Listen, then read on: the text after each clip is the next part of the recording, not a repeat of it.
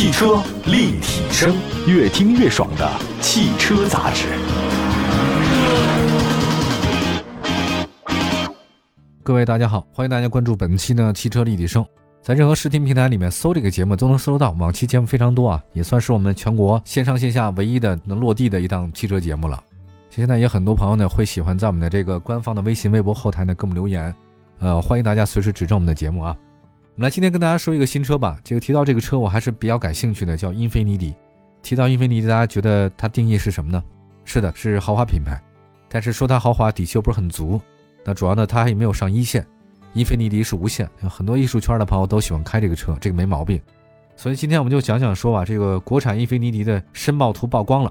曝光以后呢，大家也会关注一下啊，因为英菲尼迪太需要这么一款车来提气了啊。之前我们节目中也曾经分析过，国内的七座 SUV 市场的整体份额啊还不行，它不如 MPV 市场，因为大家想去买七座，干嘛不买 G 二八呀？不买那个奥德赛，或者说还有 GM 八等等啊，很好开，车也很大啊。但是呢，完全不影响到车企推这个新车的积极性。像我记得一汽大众啊，一丰推出了一个全新的七座中型 SUV。上汽通用的话呢，也推了一个别克什么昂科威 Plus 啊，昂科旗啊，雪佛兰开拓者呀，啊，像凯迪拉克叉 T 六，这个很多都是七座 SUV 啊。因为中大型 SUV 啊，总的来讲它还是赚钱比较多一点，因为它卖的比较贵啊，这利润空间比较大。但是呢，跟这个德国呀，还有这个美国特别积极不太一样是，就日系啊，除了丰田以外，呃，其他的一些这个品牌啊，对七座大型的 SUV 呢，好像不是特别上心啊。但是现在据我们所得知呢，在日系的三大车企当中，本田暂时是没有引入七座 SUV 的计划，但是日产已经决定将七座 SUV 国产了，而且首先出场呢是刚刚完成全球首发的全新一代英菲尼迪 QX60。那么在这个英菲尼迪家族当中啊，QX60 是一个很年轻的车型，它第一代车型呢是2012年它推出并进入中国市场的，当时不叫这个 QS60，叫什么呢？叫做 Girl X，这个是英菲尼迪品牌首款的七座 SUV。那么，二零一三年呢，英菲尼迪采用全新的命名模式，就 Go X 命名为 QX 六零啊，所以呢，我们在坊间呢叫 Q 叉六零。二零一六年的时候呢，Q 叉六零迎来中期改款，一直延续到现在。你看，今多少年了？快六年了吧？就按照这个七年一换代的这个传统，现在的 Q 叉六零基本上属于超期服役，而且它这个确实很久了，因为它一六年那个时候其实还是中期改款，二零一三年的话呢，全新命名规则，对吧？北京车展当时呢，英菲尼迪发布了一个 Q 叉六零。Monograph 的这个概念车，那从最终的发布的量产版来看呢，它现在这个跟概念车的相比啊，相似度还是挺高的。那从发布同时呢，英菲尼迪官方呢也宣布要国产。那其实呢，这个国产的英菲尼迪 Q 叉六零已经出现在工信部的新车目录当中，那意味着它就离我们见到它呢越来越近了。哎，你要说这个事儿是不是很奇怪？大家仔细想想啊，你刚发布就迅速落户咱们国产。那么这个日产的这波迅猛操作啊，不能看出它对中国市场的 SUV 的份额极为渴望。它其实日系三大豪华品牌之一嘛，大家都知道，就是英菲尼迪、雷克萨斯，还有一个阿库拉啊，这三大品牌。呃，英菲尼迪国产比较早，但是呢，这个国产车型都是中型车，还有中型的 SUV，这个业绩表现很糟糕啊。国产的 Q50L 今年前七个月总交强险数量仅仅是两千八百六十三辆，太差了。它七个月一共才卖了两千多辆，我说这个还不如别的车一个星期卖的啊！今年二到七月份，它的最高的一个月的交强险数量也就是四百多辆，你想想，一个月才卖四百多辆车，这个太丢人了。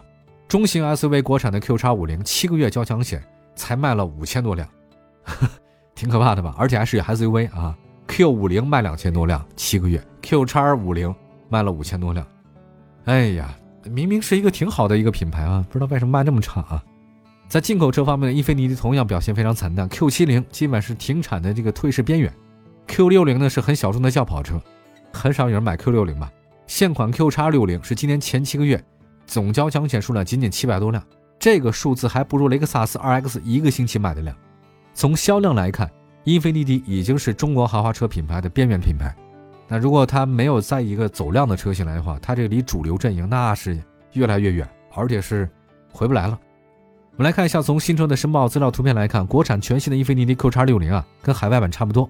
前脸呢是大尺寸的倒梯形嘛，内部呢配以网状式的这种镀铬，设计灵感呢来源于折纸、千纸鹤，大概是这个意思啊。那个狭长的大灯造型犀利，内部呢是三段式 LED 日间行车灯，下方呢是獠牙状的进气口，新车的前脸呢是很有冲击力的。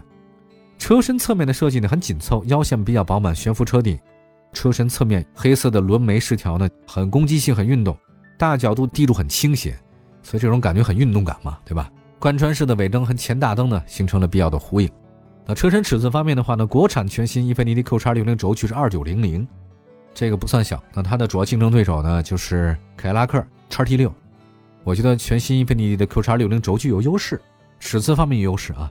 座椅布局方面的话呢，QX60 有六座和七座两种布局，这也是目前流行的效果。从前到后每排座椅都在升高，啊，这个升高的感觉还是挺好。除了最后一排你这稍微顶，哈哈，以后个矮的坐第三排。内饰方面的话呢，海外版的全新 QX60 全新的设计风格，现代感豪华版有提升，悬浮式的中控多媒体屏十二点三英寸，还有 HUD 抬头显示十点八英寸啊。这个国产的全新 QX60 内饰呢，应该跟海外版不会有太大差别。动力方面的话呢，国产的英菲尼迪 QX60 放弃了海外版车型3.5升的 V6，改用了是东风自己的 KR20 型的 2.0T 发动机，所以这个呢可能就是价格会下来很多吧。最大功率185，最大扭矩380。与国产的 QX50 不同的是，国产的 QX60 采用九速自动变速箱。全新一代 QX60 在变速箱上的变化呢，是大家比较喜欢的九速嘛？谁不喜欢越来越多呢？因为现在 QX60 因为 CVT 变速箱啊。确实不太景气啊，上了那个三幺五，而且国产的那个日产奇骏啊，什么逍客、轩逸啊，因为 CVT 变速箱的问题啊，被很多人投诉，所以现在改了啊，咱别 CVT 了，咱自动变速箱嘛，九速，这个还算是一个小小的进步吧，也是怕被人说，好吧？刚才说到了这个动力方面，一会儿呢，大家可能比较关心的变速箱啊，还有包括这个驱动力啊，九速，还有它的竞争对手啊，我们一会儿休息一下，马上回来接着聊。汽车立体声。继续回到节目当中，这里是汽车立体声啊。今天呢，跟大家说一个，就是让我好像有点小心痛的一个品牌，叫英菲尼迪。我其实本人很喜欢这个品牌，英菲尼迪就是无限。所以当时最早到国内的时候，它没有国产啊，就是所有搞文艺圈的人都喜欢英菲尼迪，就觉得艺术无限嘛。但现在这个车呢，不知道为什么越卖越差，所以现在它要推出一个国产的那个英菲尼迪 QX60，想走走量。我觉得这是对的，得推出新车了。刚才说到变速箱是九速的嘛，不用那个 CVT 了。这是一个进步哈，但是它呢，现在这个九速变速箱来自于采埃孚 ZF，代号是九 HP，它是一三年推向市场，已经在这个本田冠道、路虎揽胜极光、呃发现运动啊、自由光上都用了，还是比较靠谱的。根据之前的这个资料来看，这个变速箱啊，从六档开始呢为超比档，啊，什么叫超比档呢？就是它的齿比啊，超齿比档范围达到九点八一。我解释一下什么意思，就是从最大的齿比与最小齿比的比率九点八一，这个还挺好。在设定上呢，大家也知道，虽然是九速啊，但是也偏 CVT 那种经济型，它也支持那个跳档操作。比如说你急加速的时候狂踩下去啊，它可以降两个档位，因为你加速的时候需要扭矩特别大，所以它就降两个档位，管你给你加速啊。开过自动变速箱的人都知道，就不解释了。不过美中不足啊，我也说一下，这个车有个问题，该说也说嘛，国产的 QX60 放弃了3.5升的 V6 发动机，这个让人很遗憾。它现在用东风自己的发动机嘛，叫 K20。它没有那个三点五 V 六了，这我希望它可能是出于市场的考虑啊，嗯，因为现在咱们国家有规定啊，就是排气量在一点五升以上至二点零升的含二点零升的车型，它那个税率是百分之五，但是三点零升以上和至四点零升的，这包含四点零升的，它税率呢就特别高，到百分之二十五。那么我觉得对于车主来讲，就二点零 T 的车船使用费呢是多少呢？四百八，但如果你是三点五升呢，就多少呢？是三千四百八，哎，一个零头。对吧？你要是二点零 T 的还是四百八，三点五就三千四百八，一年差三千块钱。哎呀，这个确实也是钱啊。这个价格方面的话呢，虽然现款的进口 Q 叉六零官方售价是四十七万九千八，但问英菲尼迪呢，如果让这个车国产的话呢，就门槛下探了。这个是不是有可能到四十万左右哈？呃，不太确定，当然这看怎么说哈。在美国市场，全新的 Q 叉六零起步价是四点六八五万美金，三十万。主要竞争对手呢是凯迪拉克的叉 T 六，它的价格是四点八万美金。凯迪拉克叉 T 六在美国卖到也是三十万啊，进口以后还得含税啊。那么在中国市场，国产的叉 T 六起步价呢是三十九万两千七，国产的 QX 五零售价是三十三万三千八，所以我们认为 Q 叉六零这次国产起步价应该是三十七到三十八万之间。哎呀，这个也不算太便宜哈，也不算太便宜。综合了各种分析之后，我觉得 Q 叉五零和 Q 五零 L 就国产的啊。在咱们中国市场没有取得成功，我觉得很重要原因是什么？就是他们在这个细分市场竞争太激烈。你看都有谁？德系有三强，这不用讲了。二线阵营还有凯迪拉克、雷克萨斯，这表现很好。那么在豪华中型 SUV 市场里面，路虎表现也很不错啊。英菲尼迪啊，整个国产车型表现确实不太好，跟它竞争对手太强有关系。那么还有一个，相比 Q 叉五零、Q 五零 L，这次呢 Q 叉六零啊，这个车型我觉得这个细分市场竞争不太激烈。从车型级别来看，它这个介于中型 SUV 和中大型 SUV 之间。这个细分市场的话呢，消费者可选的车型就不多了。比如说这个细分市场，凯迪拉克 XT 六是业绩卖的最好的，但是今年前七个月总交箱数呢也就两万多辆。啊，还有沃尔沃 XC 九零吧，这个是中大型 SUV，所以这个 XC 九零的价格门槛洽谈到五十多万左右啊，所以这个也是个选择。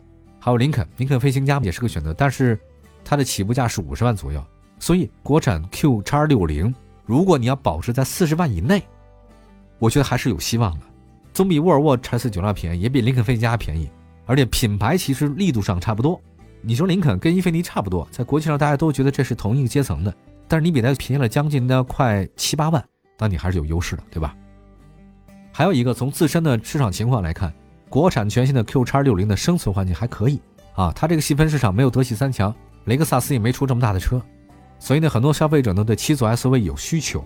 价格方面，国产 Q 三六零会跟德系三强的中型 SUV 会有一些竞争。那么宝马、奔驰五座 SUV 的钱，你能买一个英菲尼迪七座 SUV，我觉得这个还是比较吸引人的。如果没有太大意外的话呢，这次国产的 Q 叉六零的业绩应该应该会好一些吧。当然，我们这个是特别这预估一下哈。我觉得它其实卖不好原因真的挺多的。我觉得不能全怨国产，其实车的品质真的还是可以。我觉得他要找原因还非常的多，就是他得知道中国消费者喜欢什么样的车型，还要包括它的宣传。因为在你这个车已经质量不算差的情况之下，你卖不好的另外一个原因就是你的这个品牌的意识可能没有达到这一点。或者说你不太了解消费者，你这个需要什么样的车型，所以这点的话呢，希望他也跟长城好好学学啊。这个是我自己个人感觉吧。就长城到现在为止，SUV 市场那么成功，他太了解中国消费者需要什么了。我觉得像英菲尼迪，包括其他的这种国外品牌的 SUV，不管你国产还是进口，你要想让中国市场这占有一席之地，一定要了解中国消费者喜欢什么样的车型。好，特别感谢大家关注本期的汽车立体声。也希望各位用车生活愉快。全国两百多个城市的朋友们都可以关注一下我们的官方微信、微博，往期节目也很多，欢迎大家随时收听。